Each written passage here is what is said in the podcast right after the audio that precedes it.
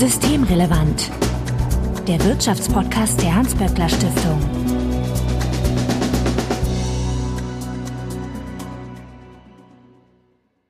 Heute ist Freitag, der 12. März 2021. Willkommen zur 49. Ausgabe von Systemrelevant. Sebastian Dolin, ich grüße dich. Hallo Marco. Sebastian, du bist Direktor des Instituts für Makroökonomie und Konjunkturforschung, auch bekannt als IMK bei der Hans-Böckler Stiftung. Ja, was soll ich sagen? Da bist du ja schon wieder. Wir haben doch erst gestern eine Folge veröffentlicht. Ja, nur diese Woche ist so viel passiert und wir haben so viel veröffentlicht und insbesondere noch so eine kleine Kurzstudie, die so viel Aufmerksamkeit jetzt erzeugt hat, dass wir gedacht haben, wir machen noch eine Kurzfolge dazwischen. Genau dass wir euch da mal kurz informieren. Bevor wir aber dazu kommen, könnt ihr uns noch Hinweise, Anregungen, Korrekturen und ähnliches schicken, indem ihr uns zum Beispiel auf Twitter antickert, böckler-de oder auch per E-Mail an systemrelevant.böckler.de. Also Hinweise, Korrekturen, Anregungen bitte einfach einsenden und Sebastian findet ihr auf Twitter als @sdolin, also Sebastian Dolin. Mein Name ist Marco Herak und wir wollen uns heute über das Impfen unterhalten. Sebastian, du hast dich damit beschäftigt, wann ich endlich geimpft werden kann. Ist das richtig? Na, ganz konkret, wann du jetzt geimpft werden kannst, das weiß ich nicht, kann ich dir auch leider nicht sagen. Wir haben uns aber damit beschäftigt, wie viel Impfstoffe nach Deutschland voraussichtlich geliefert werden und wenn man das so hochrechnet, wann damit die gesamte impfwillige Bevölkerung geimpft sein könnte. Und wir haben uns damit beschäftigt, weil wir den Eindruck hatten, dass die Diskussion auch in den sozialen Medien so ein bisschen aus dem Ruder gelaufen ist. Wenn immer es da irgendeine Nachricht gab, die irgendeine Schwierigkeit bei der Verimpfung gezeigt hat, dann ist da sofort darauf angesprungen worden, als wäre es jetzt eine riesige Katastrophe. Und also wenn dann, dann ist gesagt worden, oh, am Sonntag wird nicht geimpft, die faulen Deutschen, das ist kein Wunder. Und dann wurde gesagt, na, und da sind tausend Dosen verloren gegangen, das ist ein Impfdesaster. Der Punkt ist, oder den Punkt, den wir hier machen wollen, ist, da ist einiges schiefgegangen bei der Beschaffung der Impfungen, der Impfstoffe. Da wollen wir jetzt aber nicht drüber reden. Aber jetzt, was schief geht, muss man schon vor dem, was gerade so passiert, bewerten. Und dazu muss man einmal gucken, was ist eigentlich realistisch mit den Impfstoffen, die wir absehbar geliefert bekommen. Wie habt ihr das gemacht? Also habt ihr dann einfach geguckt, naja, da kommen 10 Millionen Impfstoffe nächste Woche, dann werden dann auch 10 Millionen Leute geimpft oder wie kann ich mir das vorstellen? Nein, wir, wir haben erstmal geguckt, es gibt ja bei impfdersport.de, das ist eine Webseite, die kann ich auf jeden Fall empfehlen, da kann man erstmal herunterladen, wann welche Impfstoffe an welche Bundesländer geliefert worden sind. Und das haben wir gemacht und dann haben wir uns die Pläne angeguckt. Auf, beim Gesundheitsministerium gibt es eben Pläne, die sagen, was wird in den nächsten Wochen wie geliefert. Das sind schon relativ konkrete Pläne nach Kalenderwoche und Impfstoffhersteller. Und dann darüber hinaus gibt es ja Lieferzusagen für das zweite, dritte, vierte Quartal diesen Jahres. Und die haben wir dann auch angeguckt und haben die auf die Kalenderwochen runtergerechnet. Und damit haben wir dann so einen Pfad bekommen, wann welche Impfungen zu erwarten sind in Deutschland. Das ist natürlich jetzt keine ja, das ist nicht so, dass das auf jeden Fall so kommen wird, weil wir wissen, da gibt es immer wieder Verzögerungen, da mag es auch Änderungen geben. Es mag auch noch der ein oder andere Hersteller vielleicht sogar irgendwann ein bisschen was früher und schneller liefern. Das ist auch nicht auszuschließen. So, und mit diesen Daten haben wir dann einen Pfad angelegt, wann die Impfstoffe da sind und haben das grafisch dargestellt. Und da kann man sehr schön sehen, wann welche Impfstoffe in Deutschland zu erwarten sind. Und die werden ja aber nicht alle verimpft. Ne? Da wird ja ein bisschen was verloren gehen zwischendrin. Naja, was da verloren geht, ist, ist die eine Frage für unsere Projektion. Da kommt raus, dass man am Ende gar nicht alles verimpfen muss, um, um jetzt alle Menschen dann geimpft zu haben, sondern wir werden Ende Juli, das ist ja, was wir so sagen, also bis Ende Juli ist es tatsächlich möglich, die gesamte Bevölkerung durchzuimpfen. Äh, da werden wir deutlich mehr Impfdosen haben, als wir eigentlich brauchen in Deutschland.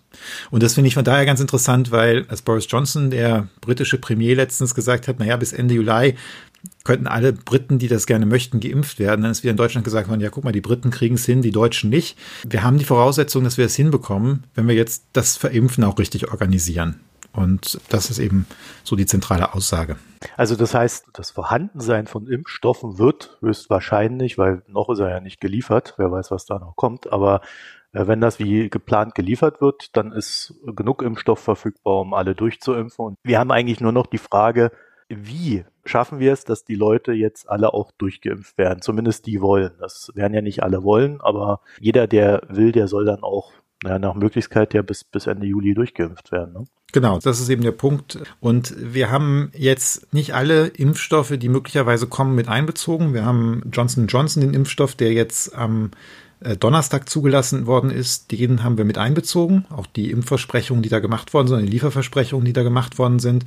Aber der CureVac-Impfstoff zum Beispiel, wo die, die Hersteller auch davon ausgehen, dass das noch vor, vor Anfang Juni zugelassen wird, den haben wir gar nicht beachtet. Das heißt, wenn der noch reinkommt, dann ist sogar noch mal mehr Impfstoff da zur Verimpfung ja, das ist natürlich die Frage. AstraZeneca hat gesagt, sie liefern vielleicht ein bisschen weniger.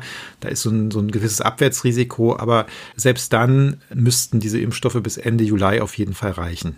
Das sind doch gute Nachrichten, oder? Ja, das sind erstmal sehr gute Nachrichten und das muss man sich auch klar machen. Das muss man sich eben auch klar machen bei den Diskussionen, ob man jetzt die Impfstoffherstellung noch beschleunigen kann, weil das möglicherweise jetzt gar nicht mehr so zielführend ist. Insbesondere wenn ich die jetzt nicht ganz kurzfristig erhöhen kann, sondern wenn das ein paar Monate Vorlauf hat.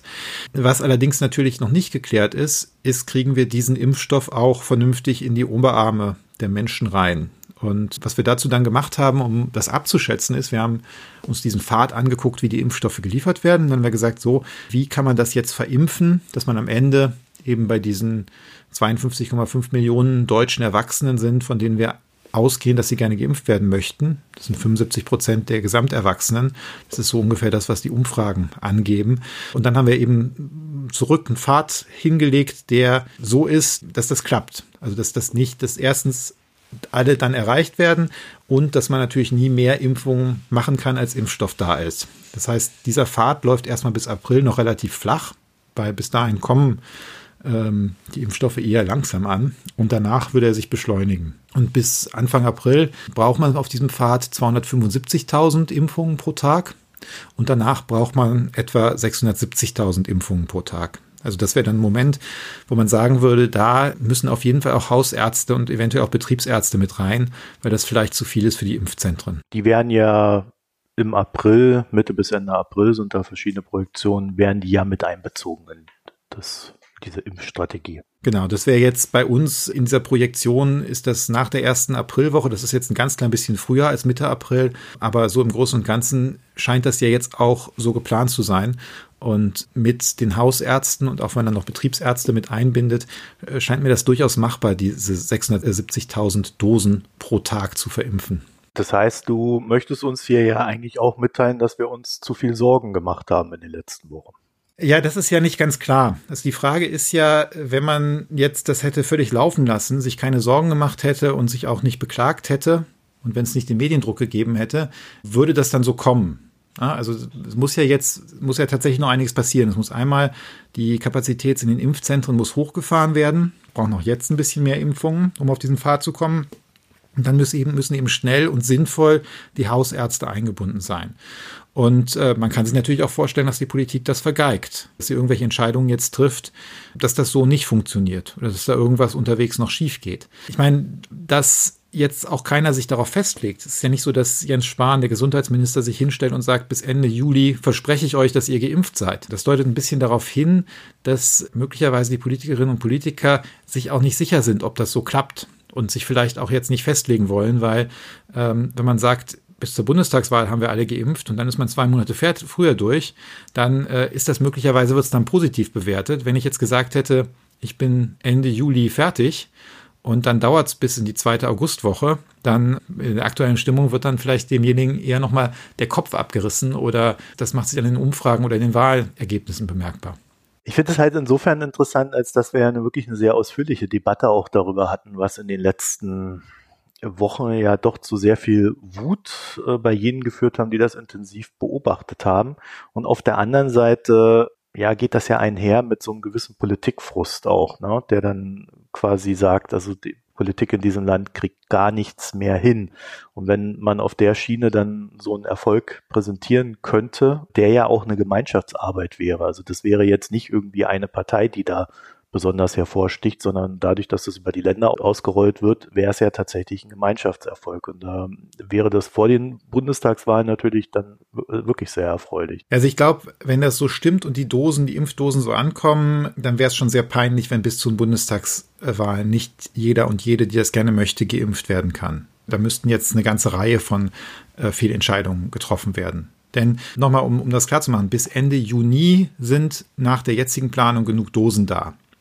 Ja, jetzt natürlich noch Sachen, Impfabstand und so weiter. Und dann, wir haben jetzt gesagt, bis Ende Juli ist es dann machbar tatsächlich, die, die Leute zu impfen. Das heißt, da ist schon, man könnte es sogar noch ein bisschen ehrgeiziger hinkriegen. Das will ich jetzt nicht sagen, das ist dann unbedingt realistisch, weil man kann ja auch nicht 100 Prozent der Dosen immer verimpfen. Also wenn da die letzte Lieferung am 30. Juni ankommt von zwei Millionen Dosen, dann sind zwar genug Dosen da, aber man kann natürlich nicht erwarten, dass dann tatsächlich am 1. Juli alle, alle geimpft sind. Ne? Aber eben dieser Pfad bis Ende Juli ist, scheint mir realistisch. Haben wir da so eine falsche Benchmark gehabt, dass wir dann immer nur auf USA geguckt haben, auf UK und die zwei, drei, die da besser waren als wir und äh, auf den Rest haben wir gar nicht mehr drauf geguckt und dann eine völlig falsche Wahrnehmung bekommen? Na, Israel ist ja auch besser, Malta ist auch ein bisschen besser. Das Problem ist einfach, da ist was mit der, mit der Lieferung und der Bestellung der Impfdosen im letzten Jahr schiefgegangen. Die EU hat da zu wenig, oder vielleicht nicht nur zu wenig bestellt, sondern in der falschen Art und Weise bestellt, nämlich nicht so, dass sie, äh, die haben halt bestellt, wie man einfach bestellt. Ne? Man hat bestellt und hat dann gesagt, naja, wenn es dann halt, dann wird es halt geliefert und im Vertrag steht drin, na, wenn es nicht geliefert wird, ist eigentlich auch nicht so schlimm, oder wenn nicht pünktlich geliefert wird. Und da hätte man einfach, glaube ich, sehr viel klarer am Anfang machen müssen, dass, dass dies pünktlich kommen muss und dann eben auch mit den Herstellern gucken, wo man dann eben verhindert, dass es zu irgendwelchen Verzögerungen kommt. Und da war eben Großbritannien und die USA waren da schneller, die waren auch rabiater, die sind da weniger marktwirtschaftlich vorgegangen an der Stelle, interessanterweise. Die EU hat eben, ja, so wie, wie man, wie man eben Bürostühle beschafft oder Druckerpapier, haben sich bemüht, den günstigsten Anbieter zu kriegen, haben dann ein bisschen noch am Preis verhandelt, damit ihnen hinterher keine Verschwendung vorgeworfen werden kann. Und dadurch sind wir dann eben bei der Lieferung auch nicht die ersten gewesen. Also das ist schon schiefgegangen und da kann man auch sauer drüber sein. Nur man muss es dann halt in so einer Pandemie aus meiner Sicht auch im Verhältnis zu den anderen Dingen, die gut oder falsch gelaufen sind. Ich meine, es sind dauernd Fehler passiert. Man kann sich jetzt drüber streiten, ob eigentlich der Lockdown Light im November, ob das nicht ein großer Fehler war ob man da nicht hätte sagen müssen, wir machen einen harten Lockdown. Das hätte bestimmt erstens viele Infektionen verhindert, das hätte wahrscheinlich ziemlich viel Tote verhindert, aber ich sehe überhaupt keine Debatte, die jetzt stattfindet und sagt, so, dass die da sind jetzt alle schuld an den Toten, sondern das gibt's halt nur bei diesem Impfstoff. Und da muss man, glaube ich, schon sich die verschiedenen Sachen angucken und dann auch bewerten, was war jetzt wirklich wie schlimm und wie groß ist der Schaden am Ende tatsächlich durch bestimmte Fehler. Ja, nicht für jeden Fehler muss dann aus meiner Sicht auch jemand unbedingt zurücktreten. Fehler passieren halt. Ja gut, das äh, mit dem Zurücktreten ist ja gerade so ein, so ein Trend. für manche Fehler ist das, glaube ich, auch richtig, wenn ja, zurücktritt. Also definitiv, also gerade ja. für Veruntreuung von, von, von Mitteln. Aber wenn, wenn jetzt äh, tatsächlich bei irgendwelchen Dingen mal zu viel Geld ausgegeben worden ist, weil man zu schnell irgendwas bestellt hat, da ist nicht alles. Ich glaube, da, da muss man einfach wirklich ein bisschen nüchterner drauf gucken, was, was schlimme und was nicht ganz so schlimme Fehler sind. Sebastian Dolin, ich danke dir für das Gespräch. Danke, Marco. Und wenn ihr uns noch etwas mitteilen möchtet, dann könnt ihr das tun, indem ihr uns per E-Mail anschreibt. Systemrelevant.böckler.de. Ihr könnt uns auf Twitter antickern, at böckler-de. Oder ihr findet abschließend dann auch noch Sebastian auf Twitter. At sdulin ist sein Name, also Sebastian Dulin. Euch vielen Dank fürs Zuhören und bis nächste Woche. Tschüss. Tschüss. Das war Systemrelevant, Wirtschaftspodcast der Hans-Böckler Stiftung.